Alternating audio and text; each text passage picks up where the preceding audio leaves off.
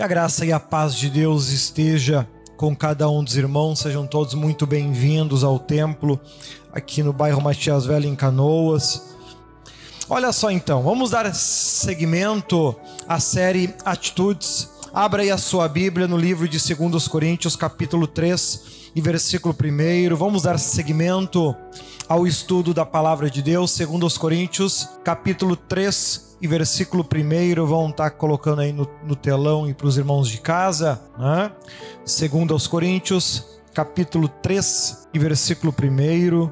Glória a Deus. Vamos estar junto estudando a palavra de Deus, como habitualmente a gente faz. Eu vou ler aqui os primeiros versículos, depois pouco a pouco a gente vai estudando os demais. Olha só então que diz a palavra do Senhor. Segundo os Coríntios capítulo 13, versículo 1, que assim nos diz: Porventura começamos outra vez a louvar-nos a nós mesmos? Ou necessitamos como alguns de carta de recomendação para, vo para vós? ou de recomendação de vós? Vós sois a nossa carta, escrita em nossos corações, conhecida e lida por todos os homens. Amém? Oh, aleluia. Olha só então, um belíssimo texto que nós temos a graça hoje de estudar nesse terceiro episódio da série Atitudes. Inclusive, toda a primeira temporada está disponível aí em vídeo e em podcast. Né? Graças a Deus. Olha só então, nós temos visto que o apóstolo Paulo tem enfrentado alguns problemas com a igreja de Corinto, né? não sendo até mesmo ele mesmo visto mais como homem de Deus, como servo de Deus como assim nós fomos vendo o, o, desenrolar do livro de 1 Coríntios, a primeira carta, muito ensinamento, muita autoridade, falando de ensinamentos incríveis, e agora ele começa, segundo aos Coríntios, tendo dificuldades e problemas, porque a igreja já não via do mesmo jeito, né? Ele já não conseguia ter a mesma confiança no povo do, da mesma forma que tinha em outras épocas, né? como nós vimos ali no primeiro capítulo, no segundo capítulo, e agora aqui, nesses primeiros dois versículos, olha ali, ó, primeiro versículo. Será que com isso estamos começando? Baixa um pouco meu retorno aqui, por favor, está muito alto. Será que com isso estamos começando a nos, a nos recomendar a nós mesmos novamente? Será que precisamos, como alguns, de cartas de recomendação para vocês ou da parte de vocês? Vocês mesmos são a nossa carta, escrita em nosso coração, conhecida e lida por todos. Veja então aqui numa, na outra versão, ele fala: Porventura começamos outra vez a louvar-nos a nós mesmos? Então aqui ele chama a atenção do autoelogio, da autovalorização uma prática que ele já havia condenado, já havia falado que isso é errado. Né? Em diversos momentos ele mesmo dá o exemplo: eu sou semelhante a um filho abortivo, de todos os pecadores para quem eu já preguei, certamente eu sou o maior deles. E em diversos momentos ele se diminui para que Cristo venha crescer. Só que o povo estava, depois de todo o conhecimento que adquiriram, estavam se auto-exaltando, se auto-engrandecendo, se auto-elogiando, né? Ninguém prega que nem eu, ninguém canta que nem eu. É, os irmãos até fazem a obra, mas que nem eu não tem, né? Voltaram novamente a cometer os mesmos erros. Nós, nós vimos lá em 1 Coríntios, um dos perigos que vem sempre junto com o conhecimento, que é o orgulho. O orgulho sempre vem junto com o conhecimento. É como marido e mulher, está sempre junto. Chamou um para comer, pode ter certeza que o outro vem de rasto. É automático isso. E quando você fala em adquirir conhecimento, o orgulho vem junto. E lá o apóstolo Paulo nos ensinou que para que nós não venhamos ser contaminados por este orgulho, ah, então eu não vou aprender, porque eu não aprendendo, eu não vou ser orgulhoso. Só que daí você deixa de ser orgulhoso e passa a ser um tolo. Ou seja, troca seis por meia dúzia. É importante que haja conhecimento e ele tem que existir, porque sem conhecimento você não tem fé. Não há como uma pessoa dizer: Eu não conheço muito da Bíblia, mas tenho fé. Amado, impossível. Porque a fé vem pelo ouvir e o ouvir a palavra de Deus. Se você não conhece muito bem a Bíblia, você não tem fé. Isso você não, não tem que dizer para como forma de te humilhar. Não, não, não, não, não. Pelo contrário, quando a gente tem a capacidade de reconhecer as nossas limitações, nós sabemos onde trabalhar. O grande problema do crente é quando ele acha que é um grande servo de Deus tendo uma vida arruinada, destruída, miséria, dificuldade, doença, desgraça em todas as áreas. Ah, mas eu sou um servo de Deus. Tu nunca vai mudar de vida se continuar pensando assim. Porque tu sequer consegue enxergar aonde tu está errando e falhando. É, é igual o carro. Não anda. Ah, mas é um belíssimo carro. Mas não anda. Ah, mas é um belíssimo carro. Assim é o crente quando fica se auto elogiando estando tudo errado na sua vida. E geralmente ele parte para a pior das escolhas. Estou sendo provado. Aí mesmo acabou, porque então se é provação não tem o que fazer, então tu tem que seguir com essa vida horrível até que a morte o leve. Hã? Poxa. Então é, o apóstolo Paulo ele está chamando aqui a atenção. Parem com isso. Para com isso. Se algo não está indo bem na tua vida, examine-se o homem a si mesmo. Vimos lá na Santa Ceia Hã? 1 Coríntios capítulo 11, versículo 23 em diante.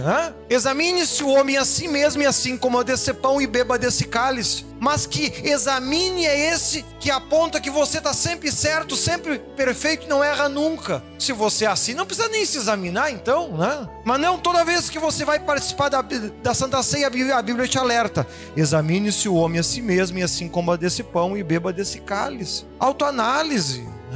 Nós não somos super-homens, pessoas perfeitas. Pedro, que era o líder da igreja, ne negou Jesus três vezes. Por que isso? É de carne e osso. Não é um Deus na terra. É um homem que estava lutando para fazer o que era certo. Teve capacidade de reconhecer os seus erros e se tornar melhor.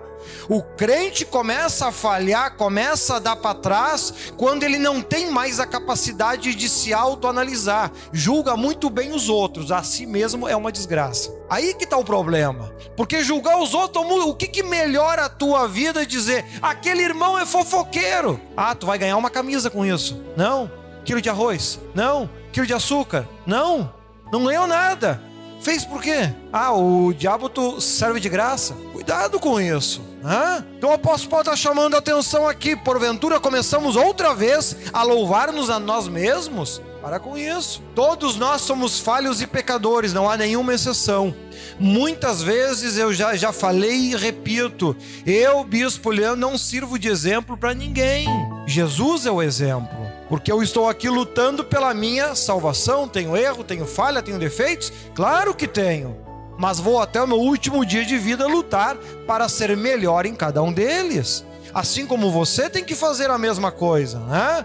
Não adianta se auto-endeusar, nossa, fé que nem eu, ninguém tem. Amém. Então diga para esse copinho sair daqui e mover de lugar. Não estou falando para mover uma montanha, estou falando para mover um copinho d'água. Porque a Bíblia afirma: se tiveres fé do tamanho de um grão de mostarda, direis a este monte: levanta-te precipita no mar, e assim será feito. Não estou te desafiando a mover uma montanha, estou te desafiando a mover um copo d'água. Não? Pois é. Então veja que nós temos que reconhecer: eu tenho que melhorar, eu tenho que melhorar, eu tenho que ser melhor, eu tenho que me consagrar, eu tenho que crescer na graça, na bênção de Deus. Deus quer isso para minha vida. Pedro ele percebeu isso. Ele cresceu, ele lutou, ele batalhou. Resultado? A sua sombra curava. Paulo ele batalhou, Paulo ele lutou, Paulo reconheceu as suas fraquezas, reconheceu as suas limitações. Resultado? A sua roupa curava. E assim cada um dos servos que se propuseram, eu quero ser melhor. Eu quero reconhecer as minhas falhas, eu quero me tornar alguém melhor dentro do propósito de Deus, dentro daquilo que Deus quer fazer através de mim. Vimos também, uns Deus escolhe para louvar, outros Deus escolhe para orar, outros Deus escolhe para cantar, outro Deus escolhe para manifestar maravilhas, milagres, curas. Deus escolhe a cada um de nós para um propósito diferente. E quando eu digo, eu não me arrisco cantar, é que eu sei que esse não é o propósito de Deus na minha vida. E eu não fico triste por causa disso. Se eu não consigo mover esse copinho d'água do lugar, eu não fico triste porque provavelmente não é isso que Deus quer da minha vida. Agora eu posso estudar a Bíblia, preparar e vir ensinar a palavra de Deus. Ah, isso Deus quer que eu faça. Não, não é todo servo de Deus que tem condições de dizer para o mar se abra e o mar se abre. Moisés teve. Então Deus escolhe eu e você para diferentes capacidades, diferentes qualidades. E todos nós possuímos. Porém, nós nunca vamos descobrir as nossas qualidades se ficarmos perdendo tempo nos autoelogiando. Né? Ou que nem aquele cristão que diz: Ah, eu tô salvo, eu tô salvo, eu tô salvo. Bom, se você já é perfeito, não precisa nem ir na igreja mais. Tá salvo mesmo, né? Não, estamos a perigo a todo momento. A salvação a gente tem ela certa quando entrarmos no céu e sermos recebidos por Deus. Então aqui ele chama atenção, cuidado com isso. Olha do 3 e o 4, né? Olha ali, ó. Vocês demonstram que são uma carta de Cristo, resultado do nosso ministério, escrita não com tinta, mas com o Espírito de Deus vivo, não em tábuas de pedra, mas em tábuas de corações humanos. Tal é a confiança que temos diante de Deus por meio de Cristo. Sabe que esse texto é uma confirmação do que Deus havia profetizado através de Jeremias. Lá em Jeremias 31, 31, lá Deus havia profetizado o seguinte: olha só, eis que dias vem, diz o Senhor, em que farei uma aliança nova com a casa de Israel e com a casa de Judá, não conforme a aliança que fiz com seus pais, no dia em que os tornei pela mão para os tirar da terra do Egito, porque eles invalidaram a minha aliança, apesar de eu os haver desposado, diz o Senhor. Mas esta é a aliança que farei com a casa de Israel depois daqueles dias, diz o Senhor: porei a minha lei no seu interior e a escreverei no seu coração, e eu serei o seu Deus, e eles serão o meu povo. Então Deus havia já previsto através de Jeremias que a lei ela não seria mais escrita em tábuas de pedra, ou seja, ela não seria algo mais carnal, visível, palpável. Ela se tornaria ela tornaria para o coração do homem, seria escrita no coração do homem, ou seja, ela ia, ela ia sair de práticas visíveis e que por vezes são enganosas e passariam a, a práticas do que está aqui dentro de nós. Deus passa, por exemplo, a olhar e não cuidar se você está apenas lendo ou não uma Bíblia. Ele passa a olhar o motivo que está te levando a ler essa Bíblia? É por prazer ou é apenas para mostrar para vizinha que você lê a Bíblia todo dia? Por que, que você está lendo? Deus passa a olhar não apenas a atitude, ele passa a orar a intenção do coração. E tudo aquilo que você faz na tua vida de cristão, Deus passa a enxergar não mais o ato simples e puramente de fazer, mas ele passa a enxergar o motivo que está te levando a fazer isso todos os dias. Isso se chama graça, relacionamento. Deus passa a olhar agora para o amor que te conduza a fazer aquilo, se é que existe amor. Então nós vemos aqui que no versículo 3 e 4 o apóstolo Paulo lembra o povo de Coríntios. Tudo isso que está acontecendo agora no nosso tempo não é invenção nova. Deus já havia dito que faria desta forma. Deus havia dito que isso iria acontecer, e é para nós nos despertar. Olha lá do versículo 5 ao 6. Não que possamos reivindicar qualquer coisa com base em nossos próprios méritos, mas a nossa capacidade vem de Deus. Ele nos capacitou para sermos ministros de uma nova aliança, não da letra, mas do Espírito Pois a letra mata, o espírito vivifica. Então observa, observe então aqui que ele está dizendo, primeiro, tudo que nós estamos falando, ensinando, todos os milagres que Deus possa vir a manifestar você de casa, se algum dia tiver a oportunidade de vir aqui na, na, na nossa igreja. Aqui nós temos em, em, um mural com os milagres recebidos. Está quase cheio já e ainda falta um monte né, de milagres que não foram postos. Tudo milagres que Deus fez na vida das pessoas através das nossas orações. Porém, cada um desses milagres não foram manifestos porque eu tenho a capacidade de curar, mas porque o Espírito Santo usou a cada um de nós para isso.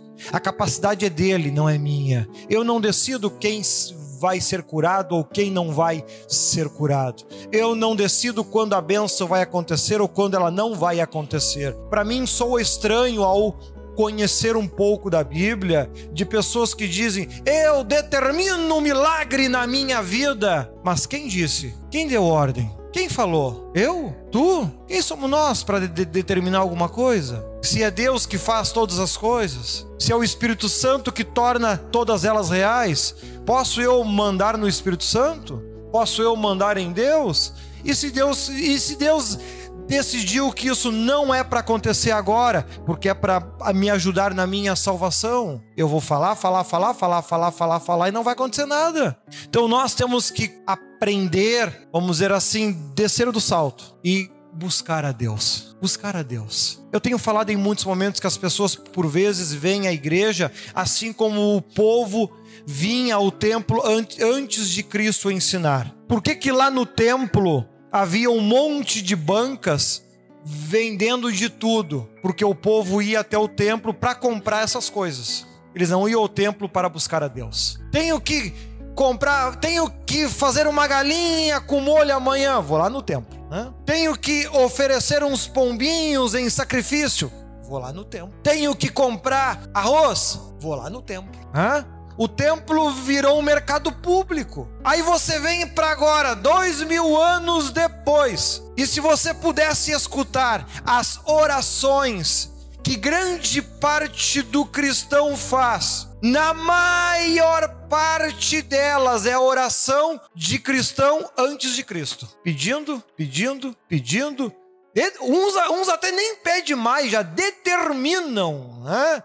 Já ordenam que vai acontecer e a vida está sempre na desgraça. Que determinação furada é essa, poxa vida, né? Porque se eu mando em alguma coisa e eu digo é para ser assim, em seguida acontece. Agora, poxa, tu manda, manda, manda, manda, manda e não acontece nada, tem coisa errada. Então nós temos que cuidar com essas práticas que vão contra aquilo que Cristo previu. A minha casa será a casa de oração. Oração. Eu venho à igreja não para ganhar um monte de coisa, eu venho à igreja para me aproximar de Deus. Porque quando eu me aproximo de Deus, o milagre acontece, a graça acontece. Né? Todos os cerca de trinta e tantos milagres que nós estudamos lá na série Milagres de Cristo, na primeira temporada, 35 milagres, se eu não me engano. Em cada um deles as pessoas clamavam e buscavam a Deus. Em cada um deles. Buscavam a Deus, chamavam a atenção de Deus para si. Agora você vive uma vida vazia, preocupado com as coisas que não tem, carnalmente, vazio do Espírito Santo. Ah, bom, isso não tem pressa. Hã? Alguns dizem, ah, mas eu, eu sou muito novo ainda para me converter. Diziam isso já não vivem mais. Achavam que era muito, no, muito novos. Não já, já eram quase gagá, a vida já estava acabando, achando que eram muito novos. Então nós não conhecemos o amanhã. Então é importante que nós tenhamos esta capacidade, nos diminuir, colocar os pés no chão, ter em mente tudo aquilo que Moisés fez, ele não fez porque era o homem poderoso, ele fez por, com ordem de Deus. Não tinha água, ele foi orar e buscar a direção de Deus não tinha comida, ele foi orar e buscar a direção de Deus. Quando Deus falava com ele, vai e faz dessa forma, ele ia, fazia e as coisas aconteciam. E não foi a tudo assim da noite para o dia, num estralar de dedo. Quando ele subiu a primeira vez no monte para ganhar os ensinamentos de Deus, ele passou 40 dias e 40 noites orando e jejuando para poder receber os dez mandamentos, Êxodo 20. E o crente hoje quer receber, quer pedir hoje e amanhã já está na porta. Quantos jejuns tu já fez para te aproximar mais de Deus? Moisés de uma única vez fez 40. É, tu vê. Hã? Eu não tenho tempo. Se tu não tem tempo, imagina Deus que tem que cuidar do mundo todo, né? Ele também não tem tempo para te ouvir, não tem tempo para te abençoar, não tem tempo para te curar, não tem tempo para te libertar, porque se tu que só cuida de ti e de dois ou três peão que estão ali na tua casa, Tu acha que não tem tempo? Tu imagina para Deus que cuida de quase 10 bi. Hã? Ah, ele não vai ter tempo nunca para ti. Se tu por causa de três não tem tempo para Deus, Deus então com 10 bilhões, só aqui na terra, fora tudo que tá lá em cima. Hã? Amado, da forma que tu te colocar diante de Deus, Deus vai agir do mesmo jeito com você. Hã? Conforme o fruto conhecereis, ah? Se o fruto é bom, a árvore é boa. Se o fruto é ruim, a árvore é ah, se, se você planta um monte de desculpa, ah, vai nascer um monte de desculpa. Hã? Tá que nem aquela história de pescador. Ele pegou um pedacinho de papel e escreveu minhoca, botou no anzol e tirou na água. Hã? E aí, quando puxou, veio outro papelzinho: peixe. Hã? Tem muito crente que tá igual com Deus. Hã? Tá do mesmo jeito com Deus. Hã? Preciso de uma benção. Quando volta, eu também. Estão na mesma situação. Então nós temos que perceber, nós precisamos mudar a nossa forma, o nosso relacionamento que nós temos construído com Deus, porque senão a gente vai andar, andar, andar, andar, andar e não vamos chegar a lugar nenhum. Buscai a Deus e a sua justiça e as demais coisas vos serão? Por que, que põe as demais coisas na frente do buscar a Deus? O grande dificuldade não é falta de conhecimento da Bíblia, porque grande parte do crente conhece a Bíblia. O que falta é prática.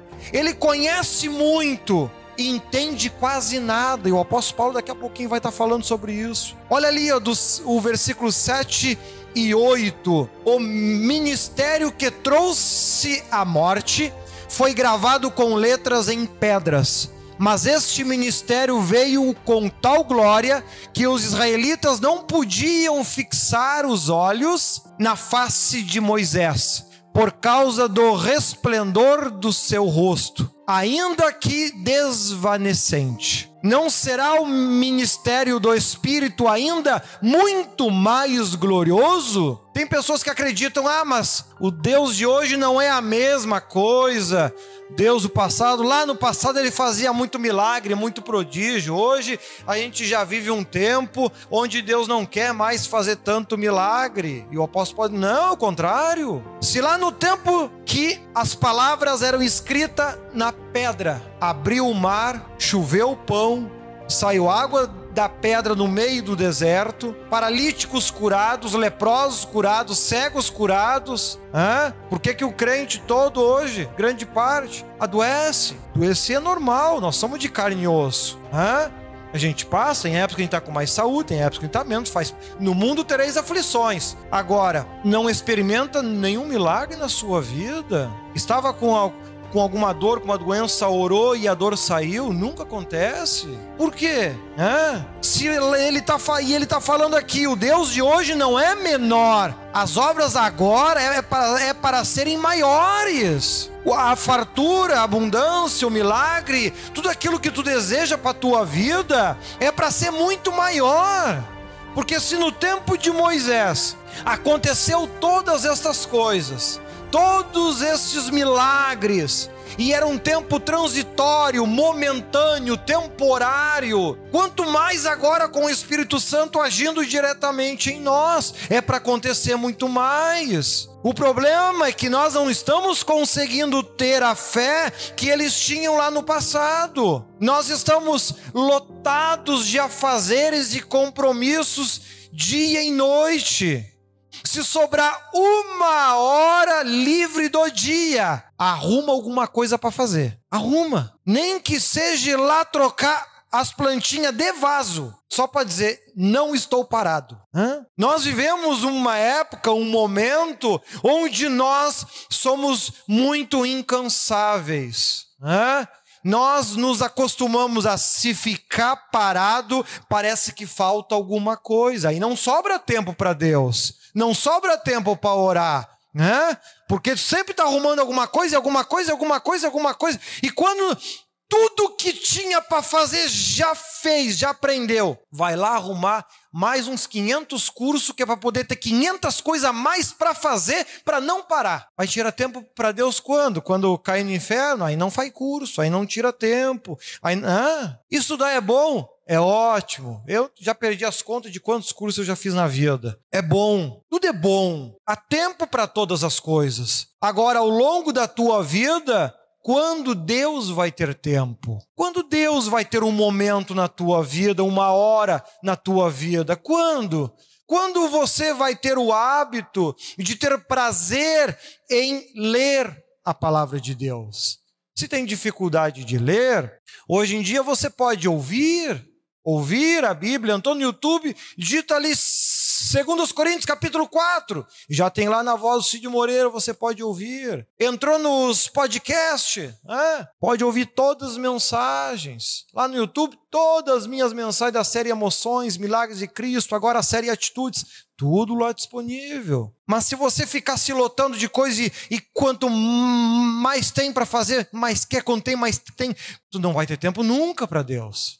Nunca. Consegue fazer a casa. Aí Deus pensa, agora ele, agora ele vai buscar a mim. Não, aí ele já tem que aumentar. Aí aumentou a casa, agora ele vai buscar a mim. Não, não, agora ele tem que trocar de carro. Trocou de carro, não, agora ele vai ter que comprar uma moto. Trocou, comprou a moto, ah, agora, agora vai ter que comprar a bicicleta porque ficou cara a gasolina. Não sossega nunca. Nunca consegue pensar um estamento que nós ainda, se eu não me engano, a gente ainda vai ver. Tem o que comer e o que vestir, e sejais com contentes. Não consegue, como diziam os pais no, no passado, parece que tem um bicho carpinteiro que não sossega. Pois é, tá com pressa de ir pro inferno e não pode perder tempo, né? Tem que se sobrecarregar, tem que fazer muita coisa que é para dar tempo de chegar no inferno, porque vai que o inferno fecha as portas e não deixa tu entrar, né? É perigoso, então corre mesmo, né? Olha lá o versículo 9, 10, do 9 ao 12. Se era glorioso o ministério que trouxe condenação, quanto mais glorioso será o ministério que produz justificação ou salvação em outras traduções. Pois o que outrora foi glorioso, agora não tem glória, em comparação com a glória insuperável.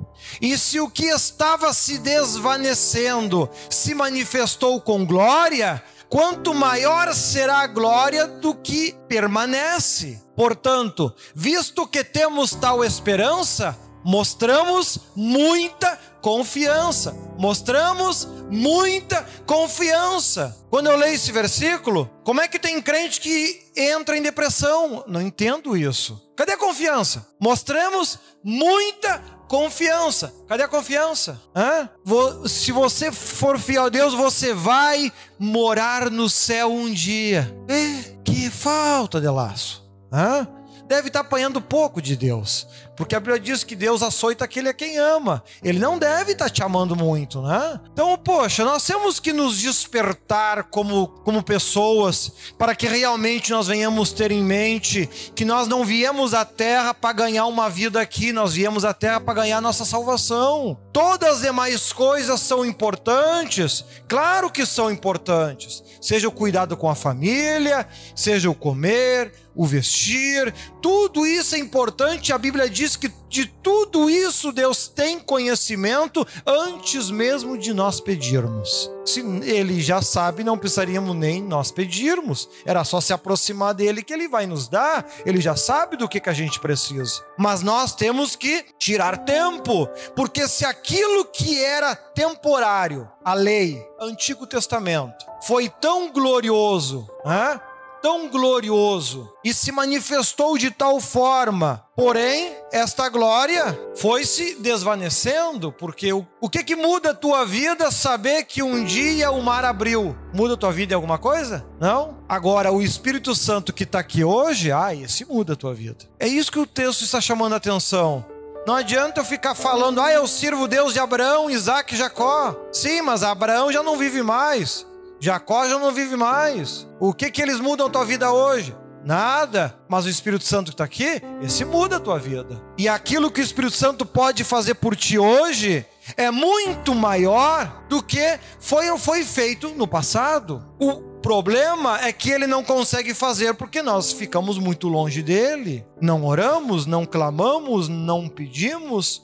Não, ó Senhor, entra na minha vida. Senhor, perdoa os meus pecados, minhas falhas, minhas ignorâncias. Me ajuda com as minhas teimosias. Me ajuda a ser melhor. Se preciso for, quebra este vaso. Não precisa judiar muito, mas pode quebrar. Né? Conversa com Deus. Fala, Senhor, faz um vaso novo então. Agora não me deixa viver uma vida inteira nessa terra sendo um vaso velho que vai sofrer muito aqui e muito mais depois, porque viveu longe de ti. Se não conseguimos andar perto de ti agora, como poderemos estar perto de ti depois? Então, esse versículo 9 ao 12, ele está chamando essa atenção. Usamos de muita ousadia no falar, tem esperança. Hã? Fala nas tuas orações. Mas tem gente que não consegue sequer orar. Quando começa a orar, já cai em desespero e começa a chorar, chorar, chorar, chorar. Por quê? Porque o seu coração está sobrecarregado de coisas da terra. Bem-aventurados pobres de espírito, pois herdarão a terra. Pobres de espírito, pessoas que se esvaziam emocionalmente. Hã?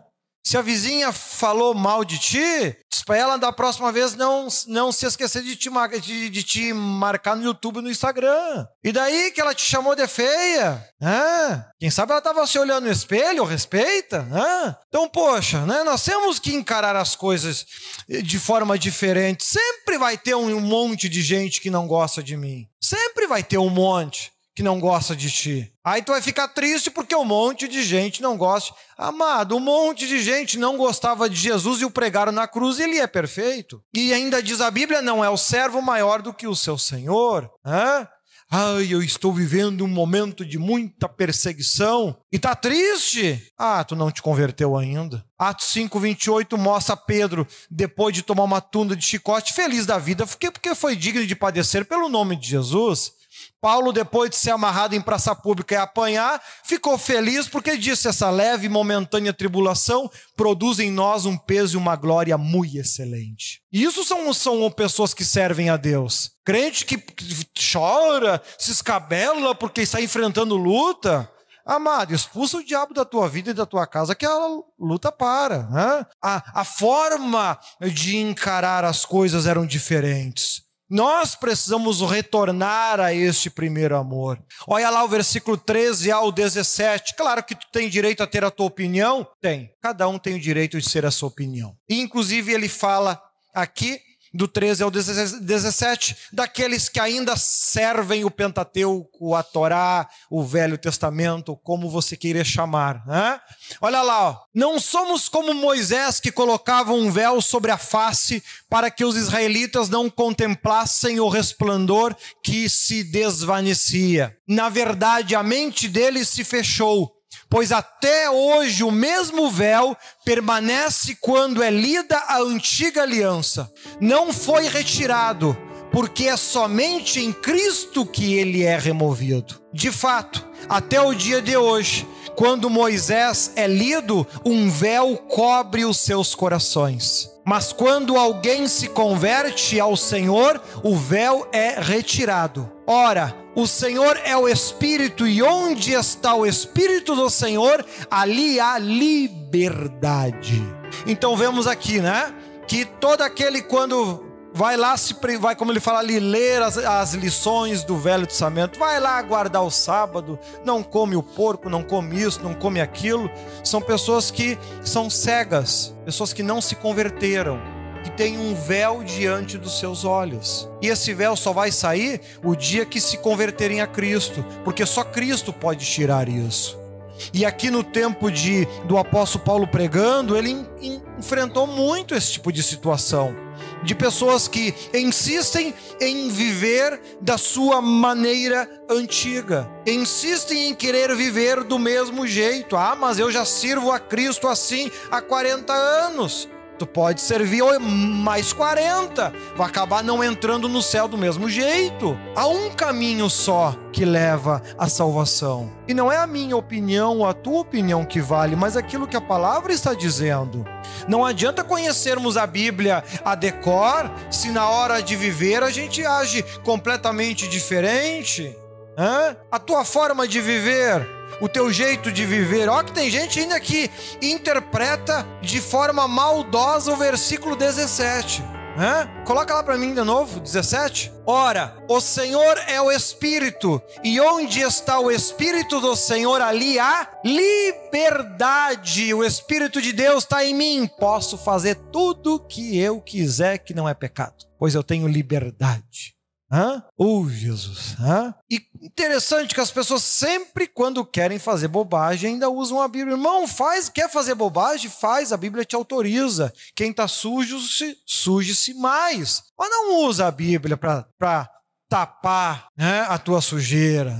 Aí, ah, mas eu tenho liberdade, então um pouquinho não faz mal. Vai lá beber socialmente, que um pouquinho não faz mal. Hã? E aí, quando você vai estudar lá os sacerdotes, eles não, poderiam, eles não podiam beber cerveja, nem bebida forte. Vai estudar João Batista, que abriu o caminho do Senhor, não podia beber cerveja nem bebida forte. Hã? E a Bíblia dizendo: sede santos como eu sou. Quem é o espelho? É Deus? É Jesus? Hã? Ah, mas ele tomou vinho. Aí eu te larguei de mão. Se tu não conseguiu entender ainda que lá, primeiro milagre de Cristo, primeiro milagre, ele transformou água em quê? Vinho. Transformou água em? Transformou, tirou e deu para beber. Se tu pegar uma uva, espremer e tomar, tem álcool? Não. Por quê? Porque foi feito agora tem que deixar descansando, porque eu não sei por lá por quanto tempo, para poder criar o álcool, para poder ser alcoólica. Não é assim? Quanto tempo a, o, o, o, vinho que Jesus Cristo fez ficou lá intocado no barril? Já foi tirado e levado para beber. E nós não estamos falando de bebida forte, nós estamos falando de o que nós hoje chamamos de suco de uva, ou vinho doce, ou qualquer outro nome que tu queira dar, não é alcoólico. Ah, Jesus ele transformou água em vinho e a benção foi tão grande que foi tudo tchuco para casa. Tem gente que força essa coisa, não é possível, né? Eu fico imaginando a cabeça deles deve pensar.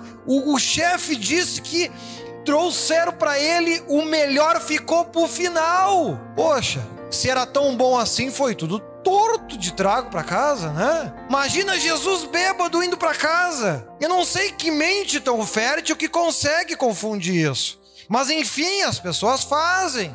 Aí o pai, uma vez, ele foi na casa de ou, alguns pastores. O pastor lá anda um pouquinho antes do almoço, largou um garrafão de vinho na mesa. Porque é o sangue de Cristo. Sangue de Cristo tem que descer no teu pecado, meu amigo. Puxa vida, né? Mas enfim, aí eu fico pra eles devem imaginar que depois dessa festa, então, a benção foi tão grande que foi tudo bêbado para casa. Deve ser por isso que hoje grande parte dos crentes estão tudo caindo. Deve ser resultado do vinho que Jesus transformou. Deve ser. Hã? Então, amados, aí quando você lê o 18, põe por terra tudo isso que eles defendem. Olha ali o 18. E todos nós que com a face des Aí, já tá me mandando parar, viu? Que coisa séria, né? Olha lá, já vamos acabar. Olha só. Olha o 18. O 18 põe tudo por terra aquilo que eles defenderam até agora. E todos nós, que com a face descoberta, contemplamos a glória do Senhor, próximo, segundo a sua imagem, estamos sendo transformados em glória cada vez maior, a qual vem do Senhor, que é o Espírito. E na outra versão aqui, ó. Mas todos nós com o rosto descoberto, refletindo como um espelho a glória do Senhor, somos transformados de glória em glória na mesma imagem como pelo Espírito do Senhor. Refletindo, cada um de nós temos que refletir a glória de Deus. Amém? Bebida alcoólica, álcool. Todo mundo sabe que faz mal ao corpo. A ciência mesmo é insistente nisso. Hein? Você consegue imaginar Jesus Cristo, que é igual ao nosso Deus, que é igual ao nosso Deus, destruindo o corpo que é o templo do Espírito Santo? Você consegue imaginar Jesus caindo de bêbado na rua? Pelo amor de Deus! Hein? Fugir de toda a aparência do mal. Ele não falou fugir daquilo que é mal. Não, aparenta ser sai fora. Aparenta ser, sai fora. Larga de mão, larga de mão. Quantos todos os dias pessoas bebem e cometem acidentes e tiram a vida de pessoas inocentes? Todos os dias. Aí eu tô vendo essa desgraceira toda, vou eu lá tomar um copinho porque não faz mal nenhum. Vou eu lá dar entrada para o mesmo mal daqui a pouco acontecer na minha vida. Fugir de toda aparência do mal. Liberdade Aqui, quando o versículo 17 fala, é liberdade para ser semelhante a Deus, que inclusive é o propósito de Deus desde lá o começo da Bíblia. Façamos o homem a nossa imagem e semelhança. Sempre foi esse o desejo de Deus, que eu e você viéssemos ser semelhantes a Deus. Mas para isso nós temos que permitir que este corpo morra e possamos nascer de novo. João 3. Vos é necessário nascer de novo. Não adianta você dar uma melhorada na tua forma de ser. Não adianta você botar um remendo na tua forma de ser.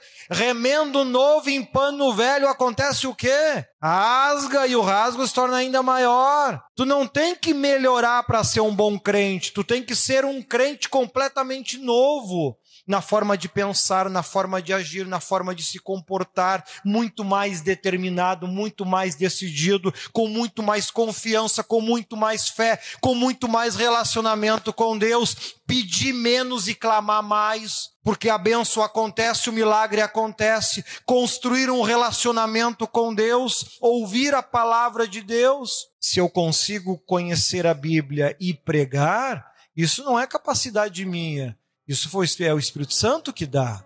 É Deus que coloca em nós isso. E o mesmo Espírito que coloca no meu coração, ele também quer colocar no teu. Ele também quer te ajudar a compreender, a ser uma pessoa melhor, a ser um crente melhor. Ele não está te condenando hoje. Ele não está apontando os teus defeitos. Ele não é juiz, ele é advogado. Ele não veio para te destruir, ele veio para te salvar. Mas se o teu coração estiver cheio de orgulho grandeza, tu vai se sentir magoado, ferido, brabo, né? não concordo com isso, não concordo com aquilo. Amado, cada um acredita naquilo que quiser. Se tu quer continuar com o véu na frente dos olhos, é um direito seu. É um direito seu e eu respeito. Até porque diz a Bíblia lá em Ezequiel 3, se não me engano, que o meu trabalho é te avisar dos teus erros. Avisei? O teu sangue Deus não cobra mais de mim. Avisado você foi, ensinado você foi. E vamos pregar, vamos falar: Deus é bom, Ele te ama, Ele quer te ver feliz. Coisa boa você poder dizer: em Cristo sou mais do que vencedor. Porque em cada dificuldade que eu tenho, o milagre acontece e a bênção acontece. Quanto mais me perseguem, mais feliz eu fico. Levanto feliz, deito feliz, tô sempre alegre, tô sempre de bem com a vida. Eles provam meus 70 vezes 7, eu passo pelos 70 vezes 7, feliz da vida e dando glória a Deus, porque Jesus mora no meu coração, Jesus mora na minha vida e a bênção acontece. Aquilo que é para mim ninguém vai tomar, Deus vai trazer na hora certa as minhas mãos, creio em Deus. O que eu tenho que fazer é, é andar cada vez mais próximo do Senhor Jesus. Amém?